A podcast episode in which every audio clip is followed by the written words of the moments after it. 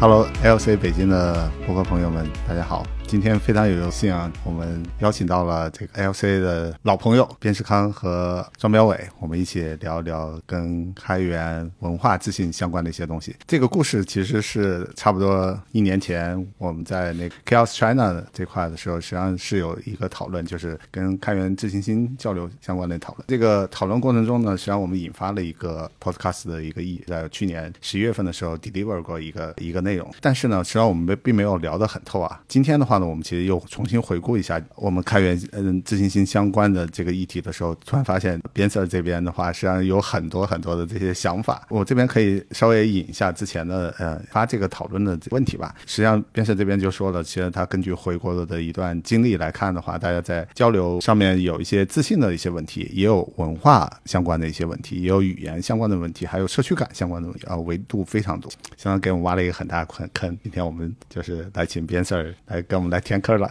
挺好。我们先请那个大家先自我介绍一下，边 Sir。好的，好的。嗯，大家好啊，我是边思康啊。然后一般社区里的朋友们喜欢叫我边 Sir 或者思康都可以啊。然后之前也是跟江宁兄这边，呃，因为一个很机缘巧合的点吧，然后就聊到了一些社区里面的一些观察。其实我们当时在想说，这个主题是什么？这个主题是说，我们来评判说，大家在中国人参与社区参与的好，参与的不好。我觉得完全不是这个点，可能更多的是来自于一个，因为很多的社区其实都是英文社区嘛，那大家很容易在参与社区的时候会看到说。哦，可能我们在社区里面沟通不太顺畅，也许它是一个语言的问题啊，也许是一个就是文化上这个 gap 解决不了。听到很多这样的反馈，但是随着更多的人呢参与到开源里来，我们觉得这件事情的本质应该是我们希望有一个机会吧，能够跟大家把一些如何参与社区的这样一些话题呢，把它拆一拆。核心的目标是为了不做评判，而是为了看如何能够帮助大家更好的做社区。如果这个里面呢有一些有用的点，能够让大家说哦，这个可能对我的工作有用，那我觉得这个博客就很有意义了。这个是我们发起的一个初衷吧。嗯，表哥，嗯，大家好，我庄彪伟，然后跟那个思康和江宁都认识很多年了。然后呢，其实我不知道他们聊这个话题，直到上一次在重庆遇到思康，然后突然在聊到社区交流。其实我表达了一个非常简单的观点，叫做不卑不亢。然后说有些人呢过卑，有些人过亢。然后思康就说：“对呀，对呀，对呀，我们上次就想聊这个话题的，要么你也一起来吧。”然后所以我就这样硬插进来，然后说跟大家一起聊这个话题。但事实上呢，很有意思的另外一个点就是，我没有参与过海外的开源社，我都在国内混的。所以我我虽然号称说不卑不亢。但是我并没有真的在国外混过，在海外的开源社区，在英文的开源社区没有混过，所以我今天的主要的角色其实是一个小白，然后呢提一些可能到位、可能不到位的问题，到时候也请两位多多的解答。OK，好，那我们今天就开始吧。好的。嗯，首先我觉得刚才表哥说的这个，嗯，怎么说呢？我我接受一半啊，因为其实我在回国之前呢，也不是做开源的。嗯，其实很幸运的，就是这两年多的时间吧，我觉得一方面获获得了社区的朋友们的很大的支持，另一方面可能就像你刚才说的，你没有在海外待过，但我并不觉得这是你不具备某些能力的一个硬性的一个一个标准。就想说，可能我之前没有做过开源，但嗯，其实做软件很多东西是互通的嘛。嗯，我可以先讲一下说这个事情的一些由来和可能我们当时的一个小。小的观察吧，因为最开始我跟江宁在聊的时候，当时的话题应该涉及到一个自信心的问题。我当时就在想一件事儿，我说那如果聊这个点，到底我们在聊什么，对吧？当时可能自信心更多的设计是一个表达，就是说我们在一个语言不太利索的一个背景下，如何能够跟别人把这事儿讲清楚。然后呢，大家会说这是一个语言问题，那我们可能要学好英文，对吧？练好英文表达。我当时觉得这个是对的。这个肯定是对的，但这个背后是不是能够解决我们现在看到的很多的社区？就嗯，其实这方面例子很多啊。就是我们今天怎么说，大家大家也都放下包袱。就是我们这边提到社区，并不是说针对谁。嗯，就像之前可能嗯年初的时候，Flink 当时碰到了一个嗯在 Christmas 提交一些嗯代码，社区里产生了一些冲突，这就是一个比较典型。那么这个案例背后的话，其实它可能不是一个表达的问题。那我们回到说这个里面可能是什么？那其实我觉得这块可能至少有四件。一件事情呢，是我们观察看如何看听的问题。另外一个点则是说，在我们看和听之后，我们用一个什么样的 framework 去思考这件事。那思考这件事情的本质，才带来我们第三步的叫做表达。但表达其实是两件事儿，因为你在表达的时候呢，你可以说，比方说我说，哎，江宁兄如何如何，或者说，哎，江宁兄你刚才是不是这个意思？对他其实他有一种问问题的。那这个其实也就涉及到说，最近大模型也很火嘛。就是如果我们去看一下，说大家在聊大模型的时候，经常会提到一件事儿，叫做未来最值钱的一个能力，叫做问问题的能力。我们觉得不只是未来值钱的是问问题能力，问问题能力一直都很值钱。对。只是可能大家没有太过于认识到这一点。其实，在社区里面，尤其是这样一个可能我们讲说多模态嘛，对吧？咱咱们现在三个人面对面，我能看到你们的表情，我就很舒适，就是我能知道你们现在的状态和反应。但在社区里交流，往往可能就只是文字一条线，那这个里面就会有很多的这种信息衰减。那这个情况下，我们要去确认一些事情，在表态之前，可能去问一些问题，还是更好。那最后一步才是表达。对，所以其实刚嗯，我觉得出发点都是来自于这个。那我们说，那这个可能之前我们这么聊，就把这个问题聊小了。我们今天可以把它拆开拆，一点一点聊吧。那可能看蒋兴红说，我们从哪儿聊起？就是从感知的这个层面上面，就是我们从接受信息这块，是不是能对大家？反馈的这些信息有一个清晰的一个了解，这个一个挺重要的一块的。那刚才为什么会我们扯这个语言？的确就是大家对于这个不是很，或者就是一个词，它可能它包含了很多的这个内容，在这个层上面可缺乏一些。那我们在具体沟通的时候，可就会就会有些问题。还有就是没有这种面对面多表情、呃微动作这方面的这沟通的时候，实际上也会在没有充分的去理解别人。那那我觉得的确是在这个层上面，如果是把它拆解开的话，就有很多的点去。帮助我们去做相应的一些改进，特别就是最近线下的这种会议多起来之后，我觉得 会带来一个很大的一个益处，就是很多在网上没有见到的人突然见到了，那我们就可能就会有很多很多的可以交流沟通的这些内容。所以又回过头来看的话，的确刚才啊边塞这边提到的，就让我们更全面的、更更深刻的来去看这个事情，是一个挺挺好的一个事情，就是让我们多多方面的接触。前面思康在说一个 framework。我我其实不是特别理什么叫做理解一个 framework，能能举例说明吗？哦，那个是我们刚才提到的，就第二个部分嘛。对，其实可能 framework 这次讲大了，我们也具象一下啊，就是呃，第一个点我们讲的是能不能看得见和听得见嘛，就它实际上是一个感知力。第二个点，我这边提到 framework，其实更多的可能像是一个框架思维，就是如果呃还是用一个 AI 的方式来打个比方，它可能是一个已经 train 好的模型。就像我们说，其实我们可能说都是一个已经有一定的固化思维的这种成长的中年人，对吧？那这个中年人本身的话，他一定会有一个模型的，就是之前很经典的一本书，就是《思考快与》。慢特别提到这一点了，就相当于说，其实人的思考大概是分两类的，一类是 system one，对吧？这种比较系统性；，另外一个 two 就像是情情感性的，不是，就是它有一个是即时反对，那个它有一个是要思考，一个是呃，就是相当于说是短路了的，可以用一个嗯，对，这玩笑我觉得查准一点比较好。稍等，直觉，嗯，就是类似于，就说你跟我说一句，你跟我说一句话，然后我立马反馈给你，嗯嗯，未经思考的，这是 system 啊，system one 呢，就是你跟我说一句，我还想想，嗯，哦，原来是这个意思，然后我很谨慎的一二三。就是 one 和 two 就啊慢思考快思考那种。对，是的，就是嗯，因为其实嗯，系统二这种思考方式是人类的一个很大的优势。嗯嗯，举个例子，就是你在开车的时候，嗯，你基本上就是在用系统，因为你在开车，你不会想说，哎，我现在这个地方，因为我看到了什么东西，哦，我现在要把方向盘稍往往左打一打，哎，好，我绕过了这辆车，就它不是一个这样的思考了，它一定是说我把一些之前我所做的动作呢，进行了一个非常高度的抽象。那这个其实就我刚才说的这个 framework，或者说一个预训练的一个系统，这个系统是 wired in 的。嗯，那么在我们作为一个人的日常生活当中，你会不停的使用这种系统二。但有些时候，你比方说，可能在一个我们在高度，呃，比方说两个人在聊事情的时候，那我们肯定一，大家可能是在聊新的事情。但很多时候，人的沟通的过程当中，总是会不自觉的使用一个嗯系统是这样的自动化的一个方式。那这种处理方式本身呢，就带来了一些问题。这个问题就它可能是一些预设，比如说我跟你说的一件事情，它可能甚至都不是一个我是这个意思，但是你就会觉得我是这个意思，然后你甚至不会跟我确认我是不是这个意思，然后你就觉得我是这个意思，然后之后所有的沟通就都跑偏。所以这个其实刚才我们说的，就比方在社区里，当你能够感知一件事情之后，你你所用的思考，你能不能够 being aware？就是说，这个时候我可能用了我之前的一些预设，比如说我对俄罗斯人的一个印象，一个刻板印象，或者说我对于某一类人呢，可能啊，这个同学刚刚参加开营一年，哎，我觉得他一定不懂，我是不是使用了这样一种刻板印象来做这个判断？所以这个是我们的第二点。然后基于这个，我们才能后面的问函的。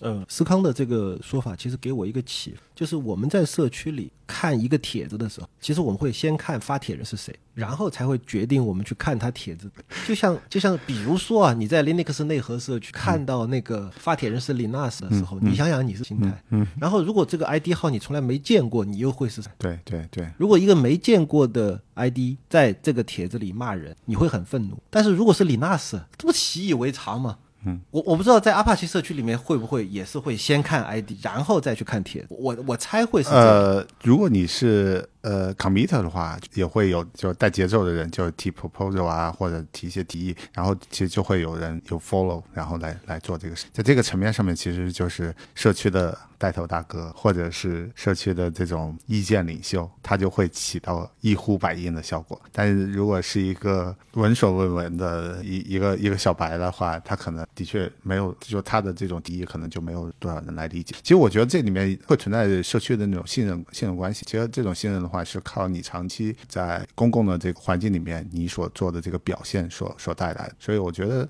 还是会有一些预设，因为这种系统二的这种反馈是我感觉是自觉不自觉就会带来。哦，还有一块就是你要对这个人你要做全面的这个考察，其实是很耗费时间的，是需要耗费大量的这种计算资源的。我觉得在这个层面上面，大家其实是耗不起，所以就很快的就短路到你最熟悉的内容上面。对，而且我们在互联网上最常见的一种行为，就是在很短的时间给一个人标签。，对对，他是大牛啊，他是小白，这是最简单的标签，甚至这样的标签都没有恶意。嗯，但是还有一些标签是他是 trailer，嗯啊，我们以后不用理他，或者是他是一个啊抬杠的杠精嗯啊，我们以后少跟他。但这种都还好，但就怕的社区里面会出现一些非常带有歧视性的。对，我觉得在阿帕奇这边的话，其实一直强调的是基于技术来进，其实不要做人身攻击。嗯，而且因为是邮件列表，大家都知道，就你一旦写上写出去发出去了，其实大家都能看得见，而且是存档，是你想删都删不掉的。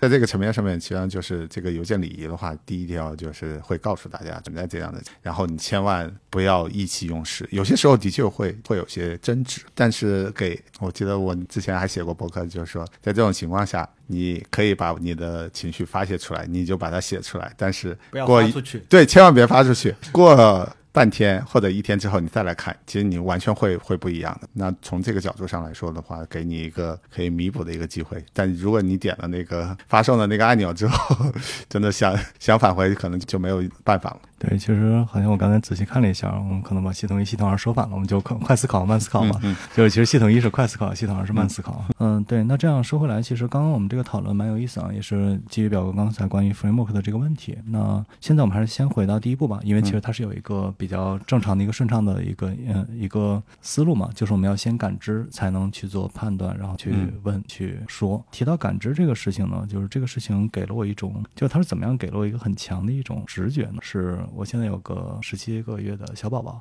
然后当时有一次我跟另外一个人有一个很有意思的话题，叫做呃，因为宝宝其实都会躺在那个婴儿车上，他会天看天，然后他会看得很认真。当时就在聊，我说你看这个他在看天的时候，这多无聊，好像没什么东西。然后那朋友跟我说了一句话，我印象特别深，他说这里面其实有很多东西的，只是我们都看不见了，成年人看不见了。嗯，但是对于一个宝宝来说，他看到的东西其实非常多。他看那朵云可能都很新奇，我们看到哦云抽象完了，下一个，然后但他们看到那个时候，其实就会觉得哎这是什么东西？他也不知道这是什么，但他就会觉得这个东西好像在变在动。然后所以这种呢，其实就是我们所谓的感知层面来说，其实人的感知呢都是有衰减的，而这个衰减就是我们刚才聊快思考慢思考，其实跟这个就搭上了。嗯，大多数时候呢，我们为了不去耗费过多的脑力，我们肯定会抽象掉一些。那么这个东西本身，其实在我们看起来就是一个对于你所看到东西一个一个抽象和感悟。这个事情呢，没有什么问题。问题在于说，当你进入社区了之后，如果你对于这件事情完全没有任何的，相当于说是控制机制。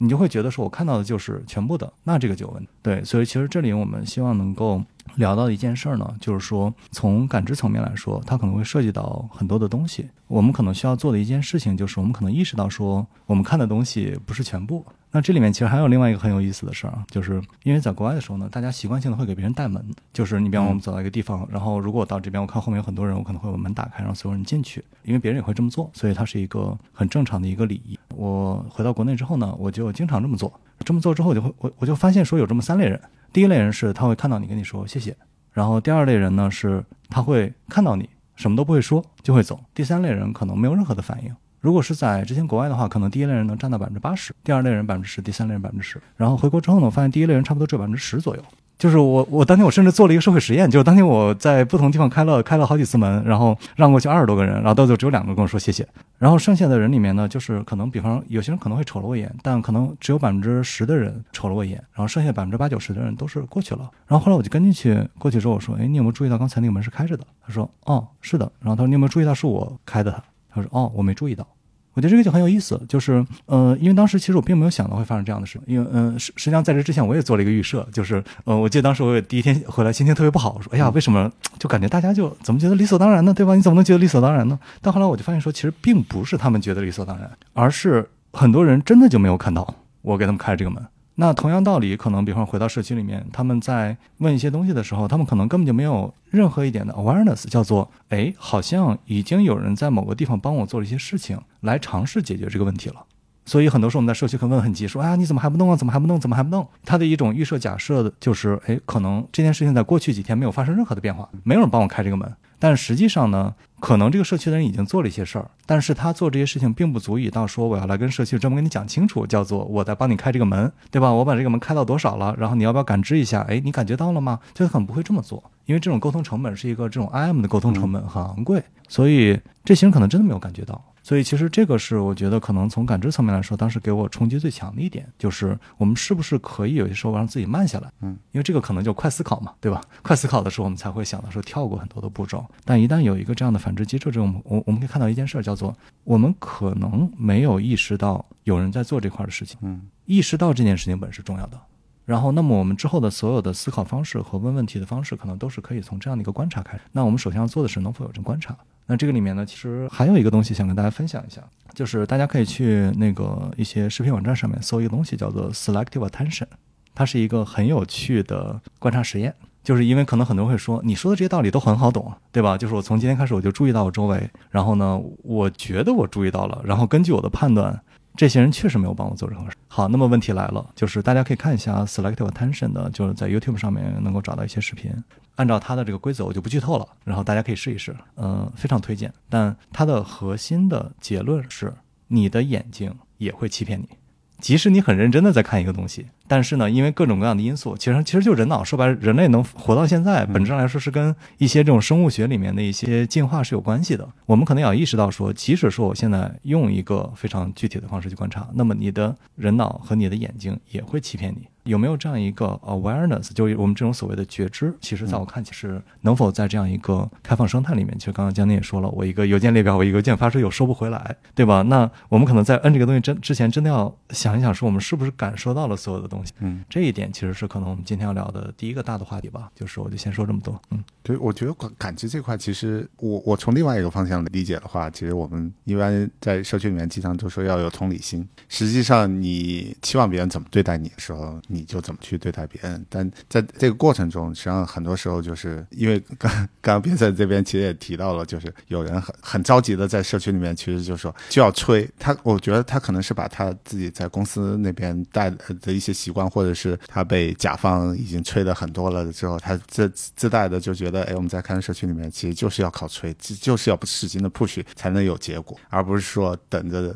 瓜熟蒂落的时候，大家都觉得哎，这个东西很重要，然后投入资源，然后慢慢的把它做出来的。他可能不知道还有这样的这种啊做事的这种方式。那我觉得的确就是把你的眼睛啊都放开，是能让我们更好的去理解社会，特别是一个陌生的一个社会，可能跟你平常接触到的世界不一样的社会的时候，我就放开眼，然后去更多的感受别人他能看到的一些东西，能能帮你进一步来拓展你视野。嗯，其实我会提两个点，就是刚才提边边说的这个。最开始我想到的一个词叫“熟视无睹”，就是好词，就是说我看多了，然后我就像建议。但是一个小孩来说，他可能就会都没看对，这对他来说都是第一件，是真的过他。其实这意味着，这意味着对于我们这些社区的参与者。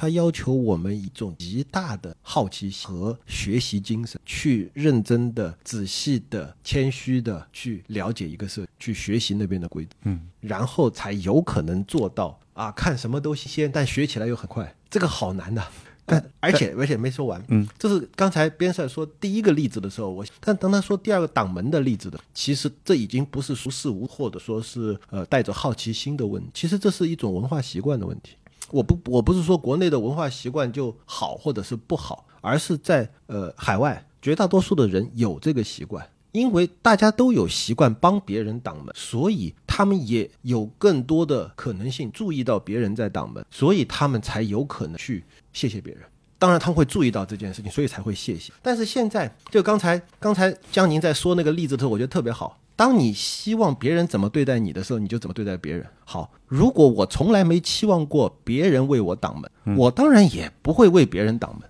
就像我如果对于别人 push 我，我根本没觉得有什么不舒服的时候，我也会 push 别人。这就意味着这两种文化，我先不说对错啊，我只是说，如果我已经适应了一种文化。我到了另外一种文化的时候，不是熟视无睹的问题，而是需要重新的文化适应。就比如说，你就不应该，我们这个社区不 push 的，这是一种；还有一种是，呃，我们可以举一个台湾的开源社区的例子。台湾开源社区有一个文化叫没有人文化，就是当有一个人跳出来说，为什么没有人做这个事儿啊？哎，台台湾社区里的人就会说，你就是那个没有人，因为没有人是万能的，所以为什么你不去做呢？你都已经发现这个问题了呀，你都已经跳出来说没有，为什么没有人？你你做呗。嗯，呃，对，这是呃台湾社区的台湾开源社区的一种非常优秀的文化。但是其实这个优秀的文化，我我个人现在的解，它恰恰是中西结合。嗯，怎么中西结合呢？一方面确实有人跳出来说为什么没有人做什么，但另一方面，这个社区有一种强大的纠正的力量。把那些所有跳出来说没有人怎么怎么样的人重新给推到坑里面去，你去干啊，你就是万能的呀，没有人就是万能的呀，所以你去干啊，所以所以这恰恰是一种中西结合的一个文化的一个中间态，这个这个其实我我这样观察下来就觉得很有意思，不不知道两位怎么看？对，其实我觉得刚才那个，嗯，表，对，首先表哥，你知道我不太喜欢推坑这个词儿，这个我跟你表述过。对啊，但所以我现在说，我现在在说的是没有人文化，呃，不是不是推坑文化，推坑文化是我们开源社的。get get，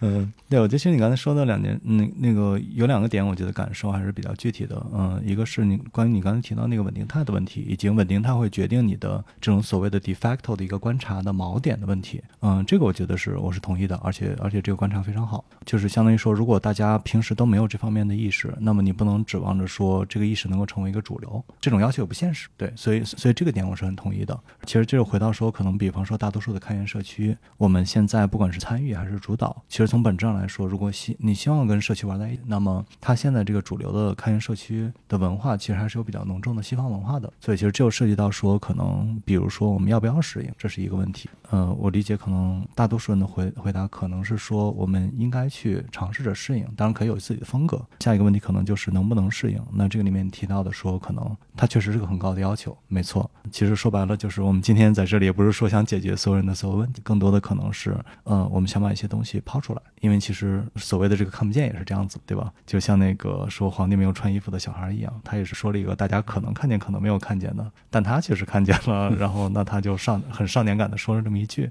也不是件坏事，所以其实我们今天聊这个话题本身也是这样的一个点。如果能够说让大家一部分怎么说呢，就可能在做这件事情时，确实因为没有感觉到说哦，原来可能有这么一个原因的同学能够意识到，从而能够更好进行社区交流。我觉得这是一这是第一步。然后呢，第二步可能是引起兴趣，对吧？因为其实你刚才提到一些点是说，我们可能有兴趣才能去做进一步观察。毕竟说，如果你说啊，我对这个事情没有兴趣，我还是决定按照原来的方法来，那这个沟通已经没有什么具体的意义。对，所以其实这块也是，呃，我觉得它肯定不是一。蹴而就的，而且他肯定不是说从我们能全局的有一个很快有个自由解，那可能也就是要从我做起，从周围每个人做起。我们看到一些事情，把它抛出来，而抛的时候可能并不能只单纯的说社区里面不是这么干的，而是说我们其实看到社区这么干的背后的因素是它有这样的一个背景，我们希望能看见，并且尝试去见，然后用正式去做进一步交流。对我听编社这边的话，我我一个最主要反馈可能就是我们在社区的新手指南里面，可能就要加上这，要仔细的去倾听一下大家，然后要了解我们一些就是成文不成文的一些规矩。尤其刚表哥这边提到的，呃，没有人文化，我觉得就是，其实就是你发现问题了，你就要去，我们需要有这种主人翁的这种意识，去去帮助去推动这件事，否则的话，你要一味的这种抱怨的话，这件事永远没有办法解。而且我觉得开源，我觉得还是有工程师的这个，实际上我们已经有足够多。前置条件就是解决问题的前置，就上下文已经充分的共享出来了。我们现在可能就是缺一两个人，他有这样的这种动力来去做，或者呢，就是我我们其实也会经常做一件事情，就是啊，可能会写一些 backlog。就是从 maintainer 的角度上来说的话，他可能哎这个问题我可能随手也能把它写下来，啊、我我就随手就能做做出来。但是我可能想让社区的同学能更好的参与进来，那我可能就是类似于去创建一些 good first issue 这种。那在这个层面上面，我其实并不觉得是真正把大家推进去啊，其实更大的程度上是给大家一些阶梯，让你能够更好的能参与进来。然后或者呢，就是站在 maintainer 的角度上来说，它可以更全面的去筹划这件事情，因为我。又回过头来，就是在社区里面，我觉得那个 community facilitator 是一个非常非常重要的一个角，是帮助我们这些新进的这些同学的话，他如果他的不懂规则，或者是犯了一些小错，我们能及时帮他做一些纠正。同时呢，我们还给他提供类似于这样的这种阶梯，让他一步一步融入到社区。今天，因为我们也是在这个 GOTC 的这个大会，实际上我今天我特别高兴，就是我去会场的时候，一堆人都认识我，但是我 我好像老对不上号了，这个。但回想起来，其实真的就是可能就是社区上的某某某些言论，特别是就是我们 e n 的那些项目。都都认识，然后都都过来打招呼。其实我觉得这个其实是对你工作的一个很重要的一个肯定吧。我我相信正向激励其实是可以帮助 facilitator 去去很乐意的去做这方面的事。我我很喜欢江宁这一段话，为啥呢？因为刚才呃边 Sir 说的话，其实社区的新来者提出了非常高的要求。而江宁其实站在社区的运营者的角说，哎，我们尽量的把这难度降下，就不能光是说社区的新来者要努力啊，你适应不了你就走，不是这样。社区的社区的一个运营要想办法把自己社区的风俗习惯甚至潜规则尽可能清晰的表达出来，而且对于新来者的呃无意间的冒犯也能够有所理解。这样才是一个双向的一种奔赴，对，而不是说你你就应该醒目一点啊，你怎么都看不见这个地方，或者说你就应该有更多的同理心，你怎么不能理解这些规则呢？可能这个对于新来者的压力就会太大了，对吧？嗯，可能刚才比方在观察的这个点，它确实可能是个相对来说形而上的事情。我觉得后面的一些思考的点的话，我们可以就往下拽一拽，因为其实刚刚表哥那个点非常具体，叫做首先它不是一个人的事情，另外社区里的话，就是参与者，不管是我觉得 committer 也好，或者是社区 PMC 也好，和新进的社区 member 也好，它其实是一个非常公平的，大家都参与到社区的一个状态。所以在这个维度上面，其实嗯，有时候会考虑到一个词叫做 power dynamics，对吧？就是有一个 perceived power，就是你觉得这个人和你的 power 之间关系是什么样子的？对，所以其实如果社区里面这样一个成熟的 committer 能够为新进带来更好的帮助，那这个本质上来说也是个社区风格一种体现。对，它一定是这样的一种状态。其实顺着刚才这个话题的话，可以就往下再荡一次，就相当于说我们刚才聊的可能更多的是一些这种可能脑科学或者感知层面的事情。那现在回到说一个很现实的点，就是当我们看到一些东西的时候，我们怎么去思考它？那这个里面呢，其实我也想抛一些，就是之前可能我们看到在社区里的一些小小的观察吧。就是这些观察本身呢，其实一些比较具体的事情。首先，可能比方说在思考的时候，我们刚才提到了一些关于你可能要对自己这个观察本身有一定的。就误导性或者说有一定的不足这件事情有所认知，那其实我觉得思考也是，因为其实快思考慢思考这件事情就非常典型，它跟你是谁、你的社交程度什么都没有关系，它是每一个人所共有的一些东西。所以其实我们在看思考这个点的时候，会发现说，可能有时候社区里面会出现这样的一些潜在的小问题，然后我们可以聊一下说去，就这是不是一个问题，以及怎么去解决它。可能第一第一个比较典型的一个例子就是会自带一个负向假设。就是哎，我觉得你们 就你这么跟我说，你一定是因为就是可能你不喜欢我，或者你觉得我不专业。那这个本身其实可能是一个前置的一种条件错误。那另外一种可能是一个偏颇效应，比方说，因为我们和对方的这个情况不一样，所以对方一定会不认同我们的观点，或者对方对方一定会想的是不一样的。那这里面其实有一个点是，这种锚定效应呢，会带来一个偏误上的一种加强。这个例子里面，就比如说有些时候说，哎，上游不同意 merge 我们这个 PR。应该是因为他们没有这个 scale，对吧？然后他们没有见过这种大规模的这种分布式系统，然后他们考虑不周，对吧？然后但这种其实从某种意义上来说，我们是不是考虑周了呢？其实它也是双向的一个东西。然后再有一点是，可能就会说，有时候我们在聊一件事情，其实本质上，刚刚其实两位沟通一点，我觉得特别感同身受的一点，就是社区是做加法的，就是每个人进来的时候，我来这个社区贡献，我一定是会给这个社区带来正向价值。所以其实每个人来到这个地方，都不是说我来索取啊，说我是来希望能够一加一大于。这样来做一个长期的贡献，但这个里面呢，就是从思考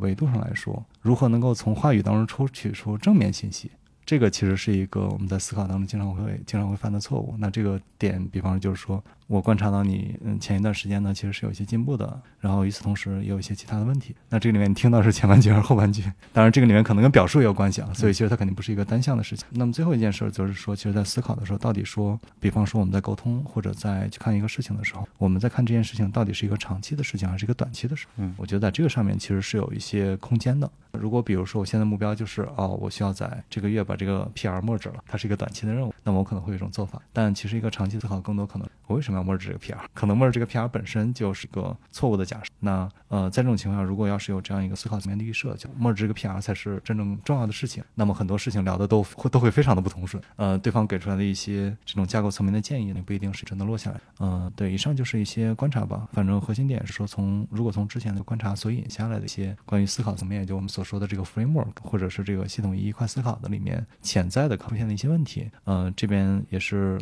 抛个砖，就看一下说大家觉得这是不是一个问题？说，呃，可能基于这些有什么一些潜在的方式？我我想这样来总结为什么会快思考，或者为什么不能慢思。我我认为有两种开源，就或者说两种人会进到社区，一种人是没有压力的。他就进来写写单，给他玩也，公司也没给他。但是还有更多的开源是带着公司压力来，公司给他的压力，就像你刚才说的，他有 KPI，他这个月的 KPI 就是要 merge 提交或者被 merge 多少个 PR，这是他的 KPI 啊。所以他只能够快思，他没办法慢思考，他更不可能换位思考，因为他自己还急着呢。所以从这个角度来说，有很多公司里的开源人，他们不是他们不是轻松愉快的来做开源，他们是带着任务、带着 KPI、带着压力，甚至带着带着必须要完成的任务来到开源社区，所以他没办法去体会体谅别人，他自己还一脑门包呢。就我我是这么理解这个快慢思考的背后的原因啊，不知道江宁或者是这个边塞是不是认同这样的一种观察？可以从我自身的这个经历来看，从我们 Tender 的项目来看的话，的确有有类似于这样的人，然后就是特别喜欢给你私信。但我面信面对这件事情呢，私信的话，我我其实是我是拒绝的，是是为什么？就是他其实就想找我要 demo，然后他可能就像刚才表哥这边提到的，这个项目其实 care 只 care 的就是你能不能帮我们把这个活干完。所以在这个层面上面，他的确就是短平快，而且就私信，而且我当时私信就最简单的回复方法就是，你是要请我咨询吗？这个有 money 吗？其实很快就把它 挡回去了。但是呢，如果他在社区里面去问的时候，实际上他其实很少有这种人来问这种。其实更多的时候他是问这我有个 bug 或者有个问题，这个想了很久，然后呃我没有找到对应的解决办法。但这个时候其实我就特别想去尝试一下，想去秀一下我的技术肌肉，然后我就很乐意去回他。就即使没有给我钱的话，我也很乐意做这个。我觉得大家在去问问题的时候，其实也要去想想对方的体会，知道怎么样去能够有效的沟通。就是你要知道他知道他的关注的点在什么。因为我们在开源社区里面的这种沟通，其实是通过文字来沟通，其实他背后的那些上下文的信息都没有。有些时候他如果特别急的时候，因为我看不到他被 push，所以对于我来说，在这种情况下，其实我也体会不到他的这个。只不过我我是用另外一种方式去把这个拦住了，因为其实私信对我来说其实特别耗费精力的，而且我这个耗费其实没有。被别人能够看得到的，而且我觉得以后就我们的听众如果有这方面问题，一定要公开的场合去问这个问题，这样的话呢，去保证大家资源不会真正被浪费掉。今天其实听完变色的这块的话，能让我看得更远一点，就是还能站在他的角度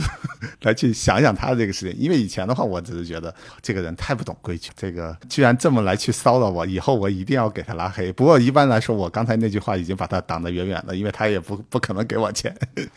就江宁兄刚才分享的是从你的视角出发一个、一个方法，然后如果回到说，可能比如说我们也希望，就可能新加入社区啊，或者说对社区不太熟悉的同学，可能那些带着任务的同学，如果说有这么一些能做的很具体的事儿啊，就是就回到一他们能做什么。其实之前我们在商学院的时候有这么一个训练，是一嗯可能两个训练吧。然后一个训练呢是说，当你想说一句话的时候，然后当你当你就觉得说，哎，我我我认为这个事情是这样子。顿一下，就跟你说的不发邮件，嗯，然后呃问自己一个问题，叫做有没有一种可能把这句话填完？就是有没有一种可能，他现在是这样的一个状态，或者有没有一种可能，他这么问这个背后的情况是什么？因为都是一个公益沟通嘛。对，因为其实刚刚您提到说，他整个私信的部分你可以挡回去，但如果对方没有意识到说他的沟通可能会带来一个什么样的后果。就比如说他可能会觉得很顺利，我叫的我 push 你很容易，对吧？然后或者说我这样做是合适的。那这种情况下，其实呃有一种可能就是他真的不懂规矩，有一种可能是他真的很急。那他急的话，他有一个什么样的理由？那这个理由是什么？所以其实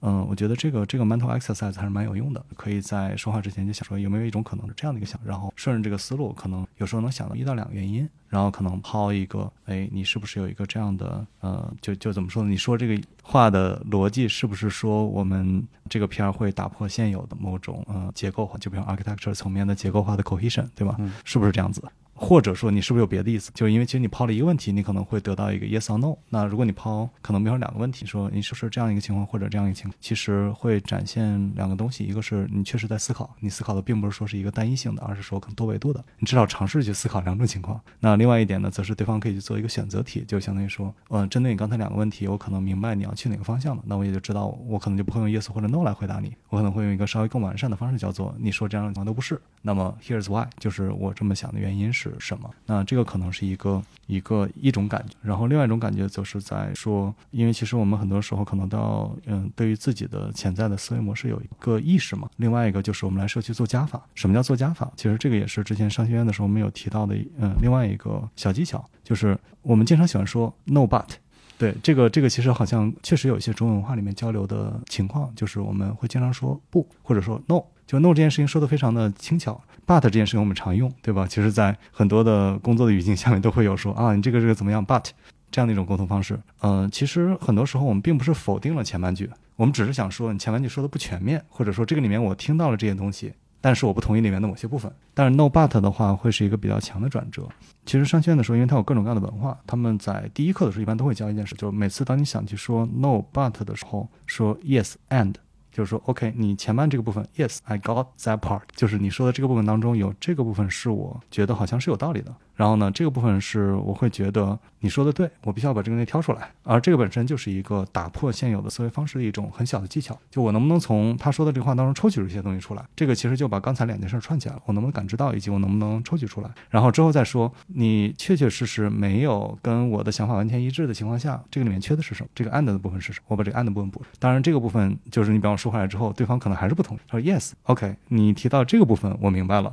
And there's another thing which you missed，就是你其实可以在 and 后面接一个相当于说稍微负向的一点反馈，就是你这个部分想的还是不够全。其实用这样的一种表达方式呢，在不改变任何的相当于说思考模式情况下，能够达到两个直接的好处，一个是能够让自己去打破现有的思维方式里面的这个可能是系统一的部分，去主动思考一下。然后第二部分则是说，能够从表达上来说，也能够让听众这边有一个比较具体的感知。呃，可能就是几个嗯小技巧吧。我觉得其实不只适用于开源社区吧，其实适用于很多的这种跨。文化的交流里面应该都是有所裨益的。我觉得今天其实挺受益的，因为之前我们可能更多的时候就是就简单的邮件，而且之前是在外企，然后有一个老外过来，然后去给我们做 training 做培训，他没有直接跟我们说，是给我们 manager 说的，就说我们写那个英语太简单了，就太直，就是可能就是就就让他们就是觉得，哎呀，这个好像就没有起承转合，或者是说我们表述的这块的就太简单了，因为简单时候它有些复杂的一些情绪，他可能就没有了，就导致于他们来。沟通也会有这方面的这个问题，我其实我现在可能才稍微有有一点理解，因为在写 email 的时候，实际上是一个单向的一个输出，就很多时候你会被陷进陷进去，其实就可能也很难去直接就是得到别人的一些馈，就是如果我们面对面去看，人人家对这个不感兴趣，我可能就要去转一些其他话题，在 email 就没有办法，而且我们在以前这种学校教育的时候，实际上也缺乏这方面的这输入，我觉得导致于可能我们真的是会有些误解，怎么去破呢？我。觉得面对面的沟通可能是一个非常重要的一个一个方式，因为我现在在阿帕奇蓝基金会这个 board 层面上面，我觉得可能我们还是会有些沟通不到位，或者就是我们有一些预设的一些情况，导致于我们很多工作没有办法正常的来推进的情况。我觉得今天录播课是其实是让我能够更更深的去体会这些东西，有很多小技巧真的是可以马上的用起来的。哎，也非常感谢 这个编审。这个话题我们其实是虽然是拖了很长时间，但是我觉得。还是有很大的启发的。嗯，呃，给我的一个或者说我产生的一个联想，我们经常会说一个人情高或者情商低。但这个词背后，它代表是一种把情商看成是一种类似于智商一样的先天的东西。就这个人天生情商高，这个人情商，但其实经过今天的拆解，经过边塞尔的一个说法的，其实我们应该能够意识到，它不是天生的东西，它是一组训练。这一组训练小到一个词一个字。大到整个的思维方式，其实是可以被训练出来。所以，在国内，尤其在国内，会形成一种，甚至工程师自己对自己都会有一种自我的固化，就觉得我们这些搞软件的人说话直怎么了？我们就是情商、智商高。但其实不是，他他其实是一种缺乏训练。所以刚才刚才边帅在说到这个商学院啊，对呀，商学院就会训练这些东西。哎，我们这些理工男就不管，但其实不恰恰是我们缺乏的。对对对。对，其实这个之前也是跟王伟老师聊过嘛，就是我们觉得，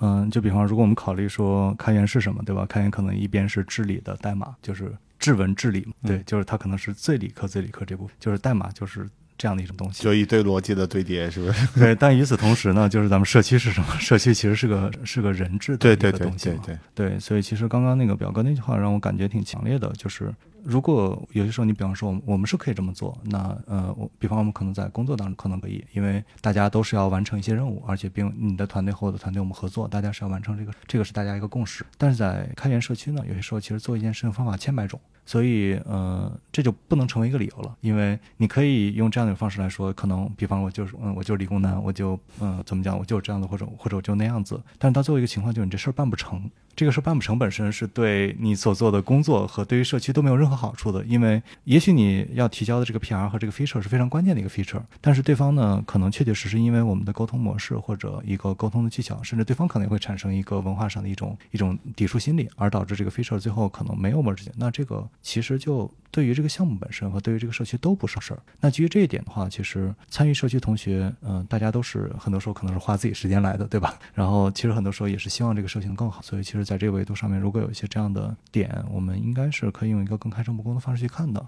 那另外，反正开源社区这边我们也讲是一个这种，嗯，be open vulnerable，这个其实我觉得其实是一种文化上的一种方式。那这边我可以分享一个我自己的一个一个小案例吧，说，嗯，我记得我之前在上一份公司的时候，其实当时我有一个预设预设假设，就是当时我们公司有。跟比方加拿大人啊、美国人啊、俄罗斯人，就各种各样的族裔的人都会打交道。然后我印象里，在国内的时候，将会大家看，比方甚至我看到上次我忘了是一个什么文档，里面写的是美加澳三个并列，就同一类，都是可能比方白人 Caucasian，对吧？然后当时就有一种很强的感觉，我说这个不太对，因为呃，我实际上之前就是在跟澳大利亚人的交流中出了问题。这个也是上次在开源社里面分享过一次，就是事情是这样子的，就是首先我当时有一个预设，就是我在加拿大待过，我在美国待过，我很了解美国人、加拿大人、澳大利亚人应该差不多。然后我在跟他们合作的时候呢，我就带着这样一个方式去，相当于做了一些沟通。沟通完了之后，我们说，哎，为什么在早期这个阶段我们聊这个事情聊得这么辛苦？就是为什么他们要把这个这个东西，相当于说我这个架构设计，我们觉得这个架构设计好像差不多呀，然后这样合作好像这这种方式也是可以的。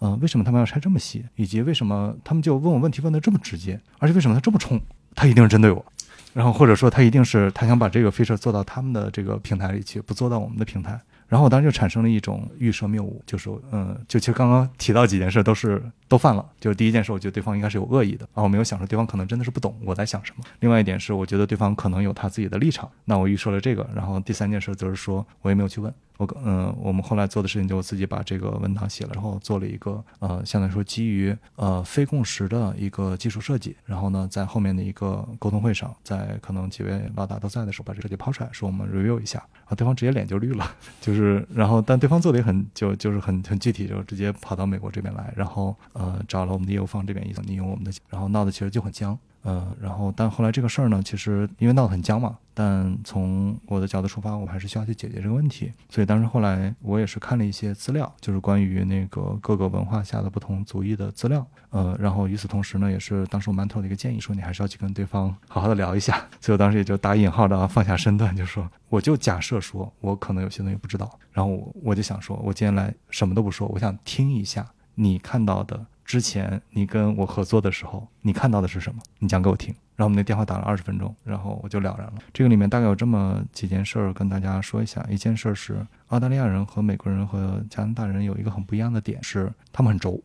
对，就是还是那句话，今天我们为了沟通，为了沟通方便，我可能把一些话说的很绝，但并不是就就是我们不给任何人扣帽子，扣帽子只是一个观察。然后他们轴的意思是，我们在开展一项工作之前，必须要把所有的可能性都列出来，而且是落到纸面上的，希望能够进行一个很有效的一种方式，叫做我们有 option 一二三四五。虽然可能根据我们的文化里面，我们会说你的四和五根本就没有必要，因为很蠢，不重要。对方说我们就要把一二三四五列出来，然后呢列一个大表叫做四和五很蠢。结论是一样的，但是我们要这么做。然后，而且这么做的原因也很简单，就是说我们希望能够有一个比较系统化的思考。另外一件事呢，是他们在沟通的时候是比北美的人更直接一些，因为其实美国的职业经理人很多，所以其实从一个沟通的方式来说，大家也会有各种各样，比如商学院的 training 啊，或者这种日常公司的培训，很多公司都会说你什么话可以以什么方式来表达，这样的一些 training 可能都有。但澳大利亚的同事的他们会更直接一些，比如说他们在遣词造句的时候，可能也会有形上的问题，就会让你觉得好像挺冲的。但其实呢，他们并不是这样，他们只是很喜欢这种这种辩论式的讨论。可能表哥会喜欢这种感觉，就是就是很很像辩论。然后我很我很热衷于跟你辩论这样说。但是这就涉及到第三点，叫做当我们辩论到很激烈的时候，怎么收？然后呢，当时其实我在这个事情上没有处理好的一个点，就是我们辩论到最后我的意思有点说，你既然这么聊，那个事也没法聊了嘛。但后来我看了一下一些关于澳大利亚文化的拆解，就是其实他们很多时候聊到最后，他们意识到，哎呦。不太行，对台阶怎么下？然后他们这个时候有一个很有意思点，叫做说你只要去讲一个很蠢的 dad joke 就可以了。对，就是他需要用一个非常生硬的一个一个幽默的方式来收这件事儿。而一旦你比方你到你你可能到最后你就讲一个很蠢的 joke，说啊我们刚才聊这个好像感觉两只鸡在吵架之类的，然后对方就 get 了，然后大家哈哈一乐就没事儿了。然后之后你再回来说，哎，我们昨天这个事情的，哦，这个事情我 get 到你的点了。然后我们反正四五都去掉了，一二三里面我们挑一个，但我们觉得一比二更合适，就就能回到一个正常的沟通模式。所以当时因为不知道这件事儿，或者说我做了一些预设假设，然后带来结果就很不好。可能比方说一个比较顺畅的一个合作，到后来可能在前呃是有几个月是根本没有办法推进，然后到后来呢，呃我们还是把这关系修复了，呃然后大家也能够理解到对嗯彼此的一个状态，当然也是一个 是一个学习的过程，但确确实实呢，我觉得挺痛苦的。那么从嗯我的角度出发，其实分享这个故事也是一是 echo 一下刚刚我们讲的这。件事儿就是我们说的这种观察本身，其实并不是它也发生在我自己的身上。它不是说我们看到说啊你这个不行那也不行，它是一个实实在在大家都会碰到的问题。第二点说，我现在做这些事情就会比原来驾轻就熟了。那这个里面如果大家好奇说可以怎么样提升这一块儿，就是每个国家的大使馆的官网或者商务部的官网。都有类似的资料。其实我最开始看的时候就查了很多的加拿大的官网，就是说，如果它里面的主题就是相当于说 How to do business in China，对吧？就你到中国那个呃做生意要注意什么，你到日本做生意要注意什么，然后他们会讲一些很细的这样技巧。其实这个技巧本身对于我们一个开源社区开展合作的，如果大家比方要去跟 ClickHouse 做合作，可能熟悉一些俄罗斯文化没有坏处啊，俄罗斯乌克兰文化就就其实没有任何的坏处。所以其实从这个点来说的话，我觉得怎么说呢？就是虽然说可能。大家都有各自的性格，然后但其实有些东西呢，嗯，就就是不管是用培训的方式，或者一个老带新的方式，我们把它固化到一些文档里面，应该也能够为社区的新人啊，或者甚至社区的老人啊带来一定的帮助。这个是我对这个事情的一个感悟吧。我觉得真的要做一些跨界的一些思考，其实能学到很多东西。然后我现在也在反思刚才边塞这边提的，为什么是商务部？就是其实人家真的是非常强调合作，这个因为合作就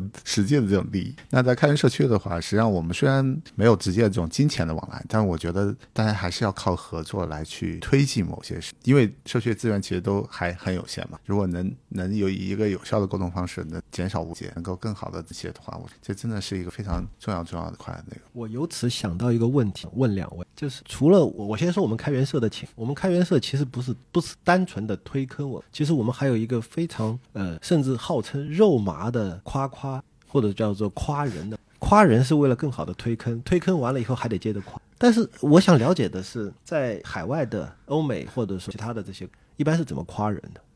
哎，这个 这个事情上次我们在重庆聊过，你记得吗？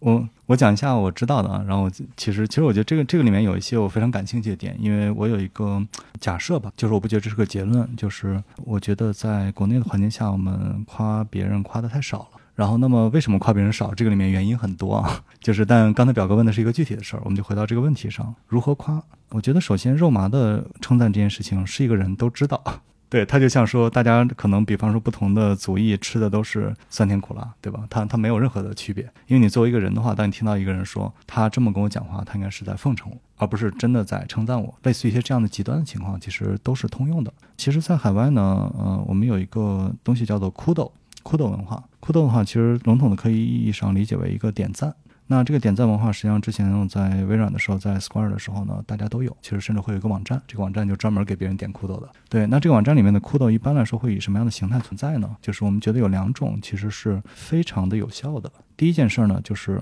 我通过夸一个很具体的事来赞扬你的性格或者表现当中一个具体的点。这个里面呢有一个例子，你比方说，我可能会哭到说，哦，非常感谢，呃，江宁兄在上一次某个 PR 里面，我觉得你当时这个 PR 呢。这个事跟你没关系，这也不是你经常会去 review 的，但是你愿意在可能比方一个周六，相当于说是花了这么一天半的时间来专门帮我 review 这个 PR，并且提出了一些非常具体的，例如这个这个这样的建设性的意见，我没有见过这么负责任的导师。是不是很受用？对，就他夸的是一个非常具体的点，而且这个点本身所透传出的事情是跟这个事儿有关的，而这两件事情是有联系的。就我不会说啊，因为你周六帮 review，你真是一个伟大的人呐。他不是这个逻辑，他是说你是一个负责任的导师，他是这么一个点。呃，类似于这样点，包括在工作当中，你会说哦，那可能比方在这件事情上，你去帮我 debug 了一个东西，你不用帮我 debug，但你帮我 debug 了。然后或者说我只是来找你问了一个问题，但是你通过这个问题发现了这个问题背后隐藏的一个问题，然后连通了三五个组，让大家发现一个更大的问题，了不起。这个这个完全是一个很主动的试图去解决问题的态度。这种称赞其实我们会觉得非常的受用。为什么？因为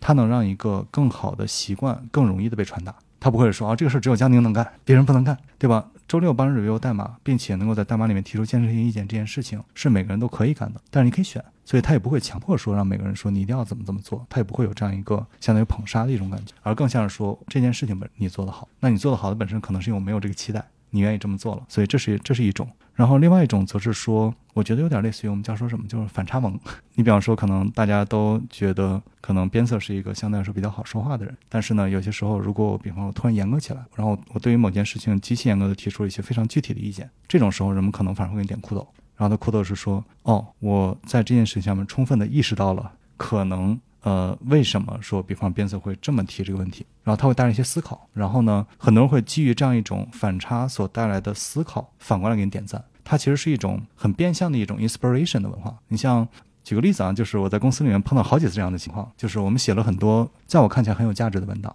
然后你能看到阅读量在涨，但是可能点赞数没有涨。然后呢，我们在公司里面可能跟别人交流的时候，然后我们聊到一个点，他说：“哦，这个我看过你上次这个，呃，我觉得写的特别好。”我说：“嗯，你这个语雀应该有点赞功能，你怎么不顺手点个赞呢？”就相当于这个东西 inspire 到我了，然后他给了我一个什么样的思考？这件事情其实是一个非常值得去点赞的事儿，因为这件事情本身是一种，呃，还是那句话，我们点赞是为什么？我们点赞是为了 promote 一个好的东西，让这个好的东西更多的被出现。我们点赞不是为了说可能比方捧杀或者推坑这种，对吧？然后那如何能够让别人意识到这一点？可能有一个点是说，我们到底通过这个好的东西获得了一些什么样的额外的思考？那这里面可能真的就能达到一一加一大于二的效果了。所以其实酷豆本身我们看到看到另外一种就是，哦，我因为看到你这个文档，让我想到另外一个东西，然后呢，这个东西我去做了一个尝试，真的有用，非常感谢。然后或者是你提到这个文档，让我感觉到我们的系统里面可能有一些设计上的缺陷。然后呢，我回去确实看了一下我们的设计文档，在这个维度上面是在可能因为一些历史遗留问题，这个问题确实存在。因为你的提出的这个问题，或者因为你的严格而带来了一个我们系统层面的升级，非常感谢。所以这种酷斗，就是在我看起来，就这两种嘛，就是我觉得可能是诸多的有效的方式当中，给我自身印象最深的，也是能够很好的通过这样一种表扬来，呃，让一些我们希望多出现的东西多出现的一个案例吧。对，我觉得在开源社区里面，及时有效的肯定，也是鼓励这种好的现象或者好的事情发生的一个很重要的一块内容。我这边接触的比较多的，别人给我的这个点赞，其实就是发个 Twitter，然后说，哎，你今天帮我解决。一个很大的，然后什么时候到湾区来的时候，我请你喝啤。虽然给了一个空头支票，但是。把我那天弄得非常高兴，就是其其实我觉得可以，也可以反向的来说，就是就是实际上我们在表达一些看法，或者在 push 一些事情时候，或者我们是在鼓励一些事情，实际上不同的这种表述方式会有不一样的这个效果。嗯，那之前那种就是我们很急很急，马上就要用的时候，实际上很难产生这种正向的。那刚才边塞提到的很明确性说清楚，而且能让个看到这个很难的一个正向的。而且另外一块，我觉得在公共的这场合里面是不需要不要不要太吝啬于这个表。达，而且因为这种表达的话，其实可以让我们的这个社区就充满一些爱啊，就是能让更多的人能够更主动的去做这件事情。因为有些事情它在可做可不做之间，如果有一些氛围或者有些导向，帮助大家朝这方面多想想，哎，我这样去，我可能帮到某，会对他有很大的这个呃呃很很大的作用的时候，自然而然他做这件事情的动力会强很多。所以就是在 Apache 社区，嗯，也会有类似于呃，其实那个 Kudo 可能就最后就会直接就变成 invite，就是把某一个人邀请成为 committer 或者是 PMC 层。其实你是需要长期一点的 积累啊，就是能觉得你是社区的一份子，或者就是你做的这个东西就值得大家的一个肯定。我觉得这种的话，其实它是会更长期，就不是那种很虚的。就是 刚刚表哥这边提的时候，就是因为因为有些时候它太廉价了之后，它起不到的是太大作用。呃，一般来说，在阿拉奇的，就是我们要邀请某个人成为 committer，说我们会列他的所有做的好列出来，这个很对，而且有 Git 帮忙，实际上他做的这些东西全部都这这些东西是很。然后另外一块，我们其实还希望他在原表里面活跃化，那我们会把他的发的邮这个 query 列出来，大概有多少封，一目了然。这些东西其实是需要很长时间的一个积累，而且这真的就展示你对社区的这种 commit 就你的成，而且这种是真正需要得到，然后这样的话就是说比较好的这呃运转下来，就能让新人不断不断的就成长起来，来获得一种成就感、归属感嘛。挺好。关于刚才点赞的那个地方，我可能还要再补充一个一个一个小点吧。就其实我觉得一个更好的点赞文化嘛，也能带来一个意想不到的效果，就是如果大家所有的赞赏都是真诚的，则批评能够更容易的被接受。就是如果我们平时交流的时候，我对你的赞赏都是说你做这些事情，像刚才江宁兄提的，因为你做这些事情，我看到了一些他的这种 good traits，就是他有一些什么样的好的点，我们希望能够被赞赏的。那么在同一个社区里面，有一些反向的机制，也是可以说，那我们如果看到一些问题，那这个问题我们说出来的时候，就绝对不是针对于谁，而是说它和我们之前的这个称赞的逻辑是一致的。不管是我们称赞的是一个这种乐于助人的一种一种方式啊，还是说我们称赞的是一个应该多写文档的方式啊。如果我们进行了这样的一个相应的称赞，则我们就能够对不这么做的人进行一个反向的制约，然后这个批评本身也是很容易被沟通，能够更容易在一个公共领域被接受的一种状态，可能也是一个 byproduct。这个这个其实对我有一个启发，我其实之前在跟别人了解开源社的文化，然后我们就在说，呃，因为开源社不可能付钱给任何一个人，所以呢，呃，我们能够给别人的只有奖励或者表扬，但是当别人做的不好，其实我们不好意思，因为人家都是义务的。给你做事，如果做的不好，你也只能啊，好吧。所以，所以我们是一个强表弱批评。但是，其实边帅今天的这个说法给我一个很大，就是说，如果能够始终坚持对事不对人，那么表扬批评都可能会更加真诚。对，这个挺有收获的。是，而且我觉得这也是帮助我们形成一种社区的一些规则的一个很有效的一个手段，因为我们就是一视同，没有特特例，在这个层面上面，其实是很容易能让大家有一个比较好的一个 code of conduct 的这种规则。所以，其实之后的话，我们可以看一下吧，就可能有些东西我理解是可以某种方式落下来的。那这个到底怎么落？呃，听组织召唤。今天也是因为时间关系，我们可能没有办法就全部聊完。但是我觉得我们也留了一个很好的一个影子。编社这边还有更多的这个可以跟大家分享的内容。我觉得我们期待下一期跟大家的一些分享。然后接着聊。对对对对，我我觉得今天其实收益还是蛮大的。这个就是真的让大家的这个眼界其实开阔很多。嗯，对，我觉得其实我自己聊的也蛮开心的嘛。就一方面来说，可能比如说我的这个案例，如果我只是单纯的因为说他可能是涉及到我个人一些糗事不跟人说，那可能他也就失去了一个真的能够帮到人的机会。嗯，所以也是感谢感谢有这个机会，然后我们下次再聊。对对对，我们下次再聊，下次再聊。好，拜拜，拜拜。